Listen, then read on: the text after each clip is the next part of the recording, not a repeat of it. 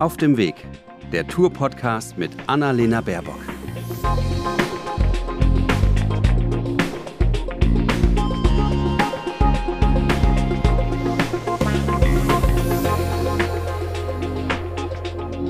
Hallo, wieder mal aus dem Tourbus. Heute was ganz Spezielles. Wir machen hier so eine Art Doppelpodcast, nämlich Claudia Roth, meine liebe Freundin und Bundestagskollegin, ist hier mit im Bus. Und Claudia, du hast ja auch einen Podcast. Ich freue mich total.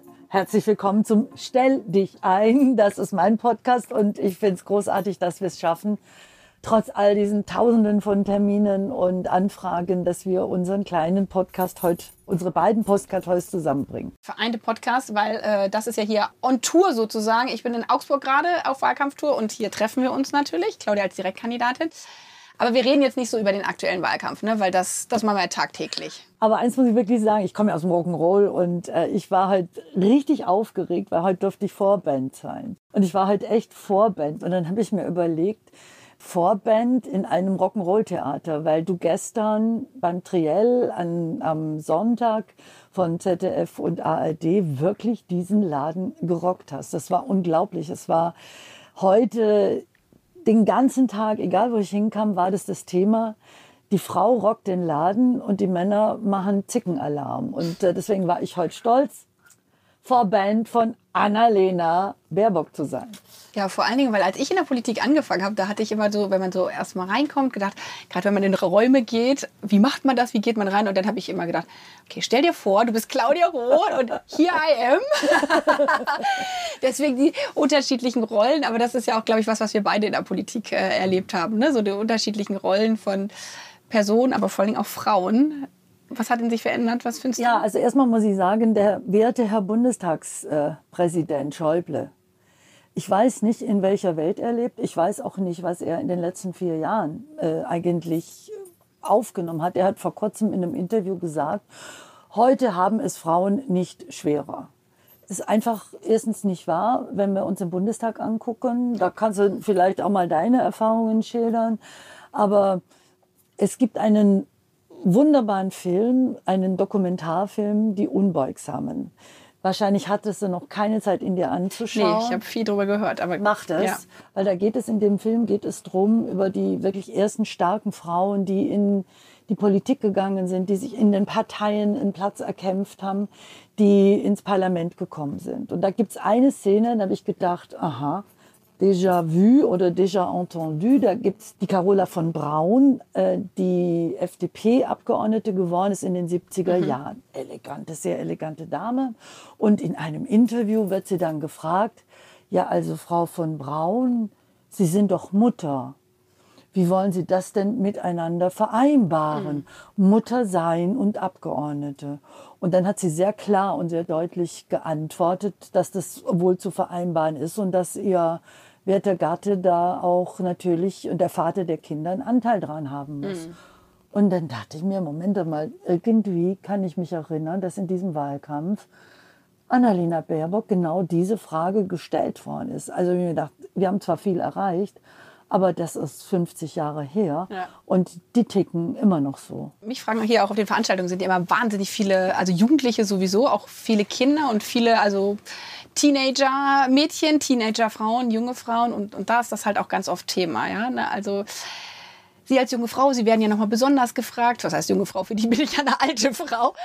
Mit 40 Jahren, mit kleinen Kindern, wie man das machen kann. Und da sieht man, ne, dass es sozusagen, es wird ja auch von anderen wahrgenommen. Okay, das ist nochmal eine besondere Frage, die kommt. Und ich glaube, das ist, das ist wichtig, dass man, dass man drüber spricht, dass Angela Merkel 16 Jahre lang als Bundeskanzlerin, also was erreicht worden ist, ist dass ich nicht mehr die Frage bekomme, kann man denn als Frau überhaupt Bundeskanzlerin sein, sondern jetzt ist halt die Frage, kann man als 40-jährige Frau mit zwei Kindern äh, für dieses Amt überhaupt äh, kandidieren. Andere Länder zeigen, dass es geht und da sehen wir, wo wir in Deutschland bei der Frage Vereinbarkeit äh, derzeit noch stehen. Ja, aber es gibt auch, ich habe so ein bisschen das Gefühl, muss der ehrlich sagen, dass da so viele, viele Männer, gerade in der CDU, CSU, jetzt nach 16 Jahren Angela Merkel, irgendwie viel Luft holen und ihren Oberkörper präsentieren, so nach dem Motto, jetzt kommen wir wieder in die, endlich in die guten Zeiten zurück, wo die Verhältnisse wieder geklärt sind. Und da hat leider Covid ja dazu beigetragen, dass Frauen ein Stück weit zurückgedrängt worden sind. Und ich habe das Gefühl, Maskulinisten glauben, sie können sich zurückholen, was ihnen nicht gehört. Und ich bin mir sehr sicher, liebe Annalena, dass auch eine Art und Weise, wie Herr Laschet dich in diesen Diskussionen so ich weiß gar nicht, wie ich sagen soll, so von oben runter fast belehrend behandelt. Dass das für ganz viele junge Frauen, für Mädchen, für Frauen, die jung geblieben sind, eigentlich wie eine Provokation ankommt. Und ich habe allerhöchsten Respekt von dir, wie du da ruhig drauf reagierst. Weil es ist schon so die Anmutung, ich erkläre jetzt mal dieser Frau, sie ist grün und Frau und jünger als ich, wie die Welt tickt. Mhm. Nur du erklärst denen, wie die Welt zu ticken hat. Und wie hast du das jetzt auf, dem, auf der Tour die ganze Zeit erlebt? Oder wo siehst, wo siehst du das, dass es schon Kräfte gibt, die versuchen, jetzt wieder aus ihrer Sicht normale Verhältnisse äh, herzustellen und auf der anderen Seite ganz, ganz viele Frauen und auch grüne Männer sagen, nee, da wollen wir nicht zurück. Ja, also auf der Tour erlebe ich vor allen Dingen ähm, vor Ort ganz viele, also auch wie gesagt junge Menschen, die sagen, ja, also jetzt irgendwie auch mal eine andere Generation von Politik, für die es ja selbstverständlich ist. Das kommt ja noch ein bisschen mit, mit dazu. Wenn, wenn Jugendliche aufgewachsen sind, äh, immer nur eine Frau als Kanzlerin, gibt es ja eher die Kinder, die fragen, darf eigentlich auch Mann Kanzler werden, weil mhm. man da sieht, was Normalität mhm. äh, bedeutet. Und das ist dass dieses, naja, aber jetzt äh, hatten wir ja 16 Jahre eine Frau, jetzt reicht es auch mal wieder, dass es zum einen eine Generationsfrage ist, aber gerade auch, dass viele ältere Frauen genau diesen Punkt, wir mussten immer für äh, Frauenrechte kämpfen. Frauenrechte sind nie vom Himmel äh, gefallen. Es war immer ein Punkt, wo man gesagt hat, doch, jetzt wird sich was ändern dass das generationsübergreifend auch zwischen vielen Frauen ist. Und, aber was ich, ich meine, das haben wir ja gemeinsam im Wahlkampf erlebt, ist dann mit Blick schon auch auf Hass und Hetze, sind ja die Zahlen auch wieder veröffentlicht äh, worden, dass einiges zusammenkommt. Ne? Zu sagen, wir stehen für einen Aufbruch als Partei, wir wollen den Status quo herausfordern, dass das natürlich Widerstand mit sich bringt. Dann als Frau, als jüngere Frau und auch vieles kommt, äh, sieht man auch im Darknet von Seiten Russlands äh, an Fake News, die gestreut werden, dass natürlich da unterschiedliche Synergien sich gegeneinander äh, stellen. Und dass es deswegen so wichtig ist, dass man deutlich macht, ja, aber dieses Land ist doch so viel weiter. Also das ist doch eigentlich in der Gesellschaft sind wir so viel weiter. Darum geht es auch ein bisschen bei der Bundestagswahl. Die Gesellschaft ist weiter, aber ich glaube auch, dass gerade in Industrie, die ganz genau wissen, mhm. was die Kraft ist von Diversity und was die Stärke von Frauen ist. Und du kannst auf die Kompetenz von diesen klugen, starken Frauen überhaupt nicht verzichten. Ich sage zum Beispiel, bin ja schon wirklich lange dabei, das ist mein elfter Bundestagswahlkampf. Stell dir Krass, das mal jetzt vor. Muss mal zurückrechnen. 83 war der erste, da war ich mit der Band dabei. Mit dem Tour, nein, mit dem Tourbus? Mit dem kleinen Tourbus ja, hatten, Also der war jetzt nicht so wie dieser Tourbus, es war tatsächlich auch unser Tourbus, alter Polizeibus war das. Und ehrlich gesagt, ich habe eine, fast ein ähnliches Gefühl wie 83. Da waren, aus ganz Europa waren Künstler und Künstlerinnen dabei. Mhm. Gianna Nannini war dabei, Eric Burden und andere und haben unterstützt die Forderung, man muss das Parlament öffnen. Die Parlamente müssen, das, der Bundestag muss endlich repräsentativ sein. Frauen sollen endlich in diesem Bundestag eine Rolle spielen. Die Minderheiten, die Umwelt eine Stimme kriegen. Und ich habe das Gefühl, dass für ganz viele Menschen mhm diese Wahl auch so eine Bedeutung hat. Mhm. Jetzt ist wieder, wie du sagst, immer Richtungswahl. Es geht um ganz, ganz, ganz viel. Die einen, die sagen, die Klimakrise ist die Überlebensfrage. Die anderen, die aber sagen, wir Frauen, wir dürfen uns nicht zurückdrängen lassen in, in alte Rollenbilder. Du bist hier gerade in Bayern, da war das ja immer Kirche, Küche, Kinder. Die drei Ks. Deswegen ist es, wenn man sagt, es geht um die Demokratie, natürlich auch immer ein Kampf um die demokratische Teilhabe von Frauen. Und ehrlich gesagt, wir haben viel erreicht, ja, aber in manchen Parteien ist es noch nicht durchgesetzt worden. Und der jetzige Bundestag, das weißt du ja, ist zurückgefallen. Wir sind jetzt auf einer Zahl von vor 98 mit 30 Prozent. Ja, und hätten wir die Quote nicht bei uns, äh, würden wir als Grüne nicht äh, mit über 50 Prozent drin sein, wäre es noch weniger. Ich glaube, die Quote ist natürlich ein richtig wichtiges Modell. Ja. Und äh, uns hat mal äh, Frau Süßmuth und Heiner Geißler, die haben mir mal gesagt, Claudia, ihr könnt alles abschaffen, aber nicht die Quote, weil die Druck macht auf die Parteien, mhm. auf die Gesellschaft. Und ich finde, das will ich auch noch mal sagen, wenn du von Hass und von Hetze redest, auch da hat Herr Schäuble einfach nicht recht, wenn er sagt, Frauen haben es nicht schwerer. Denn Hass und Hetze hat immer eine Dimension, wenn sie sich gegen Frauen richtet, die Männer so nicht erleben, die angegriffen werden. Und das ist diese sexualisierte Gewaltfantasie. Wie gehst du damit um? Guckst du selber dir E-Mails an oder wirst du davon geschützt? Ja, teils. Also es ist natürlich äh, explodiert und da sieht man auch, dass es um Machtfragen äh, geht. Zu dem Zeitpunkt, ähm, wo ähm, ich ganz, ganz vorne lag, dass da Hass und Hetze im Prinzip äh, auch im Darknet äh, keine Grenzen kannte. Äh, und da auch an der Stelle echt ein Dank an die deutschen Sicherheitsbehörden, weil es, weil es schon so ein Punkt ist, ähm, ja, und dann auch noch eine Frau ist. Als Frau kommt eine zusätzliche Ebene dazu und dann auch noch eine Frau. Und die Angriffe, ich meine, es waren ja nicht nur Fake News mit Blick auf äh, Tiere und äh, was ich angeblich alles äh, verbieten wollte, sondern auch angebliche Pornos, äh, was natürlich von Männern äh, sonst so nicht stattfindet. Und diese Angriffslinie, nochmal, dass bei Frauen eine zusätzliche Angriffslinie dazu kommt, entweder Stimme, man ist zu hysterisch oder eben äh, die sexualisierte Gewalt. Wir bringen halt viel zur Strafanzeige, was ich absolut richtig und wichtig finde, aber das alles durchzulehnen, das mache ich definitiv nicht.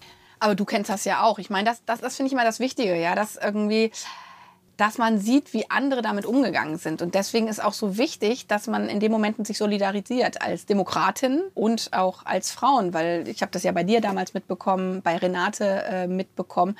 Bis zu Prozessen äh, musstest du gehen, um äh, gewisse Fake News äh, wirklich zurückzuweisen. Ne? Ja, bei Fake News, aber vor allem auch bei diesen sexualisierten Angriffen oder bei diesen Mordfantasien. Das ja. geht ja weiter. Ich meine, die wollen einen ja, ich zitiere das jetzt einfach gar nicht, aber auf unterschiedlichste Art und Weise umbringen. Und das war wirklich eine lange Zeit, hat, war das so, dass wenn du, wenn die, wenn die Drohung als Konjunktiv daherkommt, also die müsste, die sollte äh, auf die und die und die Art umgebracht werden, dann haben Staatsanwaltschaften, Gerichte gesagt, nee, Konjunktiv ist ja nicht eine direkte Drohung. Und es war tatsächlich ein Richter in Berlin, der jemanden verurteilt hat, der mich auf vier Arten konjunktivisch umbringen wollte. Und der Richter hat das begründet und hat gesagt, es stimmt, er, es ist nicht von ihm die direkte Drohung, aber es kann bei Dritten genau als mhm. Aufforderung mhm. ankommen. Und das war, glaube ich, viermal Claudia Roth umbringen wollen im Konjunktiv 4.690 Euro, irgend sowas. Und ich, das ist, hat sich jetzt tatsächlich geändert. Es gibt äh, auch Weiterbildungsprogramme, mhm. damit Sicherheitskräfte auch eine Sensibilität entwickeln. Was verletzt denn eine Frau? Äh, weil, oder wann, wann fängt es an, die Frau zerstören zu wollen, zu demütigen? Und es gibt diese wunderbare Organisation Hate Aid, äh, die ganz sich um solche ja. Verfahren auch kümmert und die wirklich richtig, richtig gut weiterhilft. Aber bei dir ist einfach auch so toll, du stehst da auf einer Bühne und da sind Schreihälse und Pfeif, heute waren ja wirklich kräftig viel mobilisiert. Ich glaube, die haben das ganze Schwabenland äh, mobilisiert. Und du stehst da mit einer Klarheit und mit einer Stärke und mit einer Kraft und mit einer Schönheit, wenn ich das mal sagen darf, die von innen strahlt. Und ich glaube, eine größere Provokation gibt es überhaupt gar nicht. Die größere Provokation gibt es nicht und eine größere Stärke gibt es nicht. Und das solltest du und musst du dir unbedingt erhalten. Und wenn ich noch was sagen darf, die ältere Freundin spricht. Und es war heute wieder so und es war in den Triellen so und es war auch bei einer legendären Anne Will-Sendung so. Es geht um einen Ansatz, für wen mache ich Politik und was ist dabei wichtig. Und es war eine Anne Will-Sendung, da hast du penetrant auf eine wunderbare nervige Art darauf bestanden, dass in der Schule getestet wird, dass Schülerinnen und Schüler getestet werden. Und da saß ein Herr Lindner und da saß ein Herr Scholz und da war ein Herr Söder zugeschaltet und die haben dann immer so halb mitleidig gelächelt. Mhm. Jetzt kommt sie wieder mit dem und haben dann ihren Politblatt bla bla, wenn ich das so sagen darf, also die, über die große Politik geredet. Und diese Baerbock, die redet dann über sowas. Und ich glaube, du hast es heute gemerkt, dass dieses über sowas reden, über die Leben, die Arbeitssituation und die Löhne von PflegerInnen. Mhm. Hast gemerkt, wie viele Menschen da geklatscht haben, wie du über diese soziale Spaltung geredet hast, wie, wie viele Menschen das wichtig war und wie du über die Verantwortung von Erwachsenen gegenüber den Kindern gesprochen hast und daraus dann die große Politik bei dir mhm. kommt, das macht eine wahnsinnige Stärke aus und auch darüber wird zu entscheidend sein. Geht es um Politik für die Menschen ja. oder geht es um, ja, also ich meine, um viel Floskeln oder um viel Vergangenheitsbewältigung zwischen, zwischen Männern, wie es gestern ja im Triell sehr eindeutig war. Eine Frage habe ich, hat heute den ganzen Tag auch äh, eine Rolle gespielt. Es gab ja diese Blitzumfragen. Jetzt mhm. wissen wir selber, Umfragen sind Umfragen und manchmal ist ja interessant, wer die Umfragen in Auftrag gibt. Aber da war ja bemerkenswert, ich glaube bei beiden Sendern, dass Annalena Baerbock die sympathischste ist. Das warst du auch, ohne jeden Zweifel.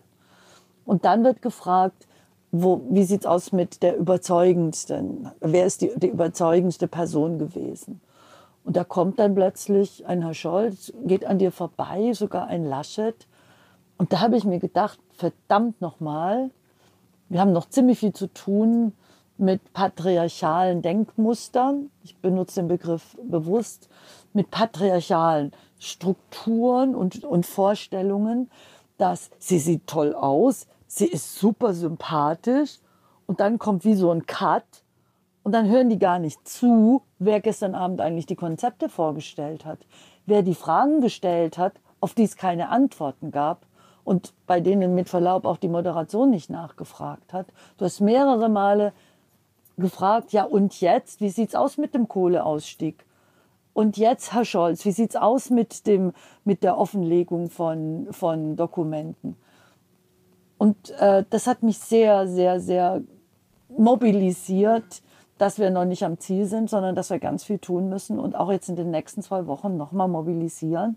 Und ich glaube, du hast heute die Herzen von unfassbar vielen Augsburgerinnen, aber auch von Augsburgern erreicht. Und das wird legendär in die Augsburger Geschichte eingehen. Doch, ich übertreibe jetzt wirklich nicht, weil sowas habe ich noch nie erlebt so viele Menschen, so viel Zustimmung zu dir und gleichzeitig von dir diese Kraft, den sehr stark mobilisierten Störern was entgegenzusetzen. Ja, und ich, ich meine, das ist das, was ich irgendwie immer erlebe, weil wir da auch so viele, gerade Jüngere im Land haben, die sagen, da geht doch was, ja. Wir, ja. wir, wir können es doch anders machen und wir wissen doch, wie die Konzepte der Zukunft sind. Das ist ja ein bisschen auch so, auch von Fridays äh, und anderen getrieben. So, wir wissen doch, was wir machen müssen, warum wird es jetzt äh, einfach nicht gemacht? Und weil wir gerade, glaube ich, auch als Grüne in der Regierung in einer Situation äh, stecken, wo dann gesagt wird, ja, Regierungserfahrung, aber es geht halt nicht nur um Regierungserfahrung, die hat uns jetzt äh, in den äh, letzten äh, acht Jahren GroKo hat uns diese Regierungserfahrung in eine Sackgasse geführt im Klimaschutz, weil man eben nicht den Mut hatte, Dinge neu zu machen, sondern es geht äh, darum, wirklich um Eignung, jetzt die großen Zukunftsaufgaben mhm. anzugehen. Und da brauchen wir ein paar Stimmen nach oben. Deswegen sitzen wir ja äh, nicht nur hier im Tourbus, sondern gehen gleich nochmal raus, äh, um für Wählerinnenstimmen und Wählerstimmen äh, zu sorgen. Aber der Unterschied, muss ich ehrlich sagen, zu, zu, zu all den Wahlen vorher, ist, glaube ich, tatsächlich die, dass es jetzt eine Klimawahl ist und mhm. dass es eine Überlebensfrage ist. Es ist einfach so. Es ist, es ist einfach so. Es kann nicht noch einmal vier Jahre verloren gehen. Ja, das muss in der Dramatik, aber gleichzeitig auch mit Optimismus dargestellt werden. Ja. Und ich glaube, das hat heute die Menschen auch total mitgenommen, dass du ja davon gesprochen hast, was, wie weit und wie viele Menschen bereit sind tatsächlich zur Veränderung. Mhm. Dass Veränderung Halt gibt und nicht die Verwaltung vom Status quo. Ja. Und dass wir die Welt ändern müssen, weil sie es braucht, wie Bert Brecht sagt, und dass wir die Regierung ändern müssen, weil die Welt es braucht, wie wir sagen. Und wir die Erde nur von unseren Kindern geborgt haben. Ja. Und äh, in den nächsten äh, 40 Jahren wir alles dafür tun müssen, dass unsere Kinder dann auch an so einem schönen Septemberabend äh, in Augsburg schön noch rausgehen können und es nicht so heiß ist, dass man eigentlich keinen äh, Schritt mehr vor die Tür wagen Und das kann. machen wir jetzt. Das machen wir jetzt. Schönen Abend. Danke.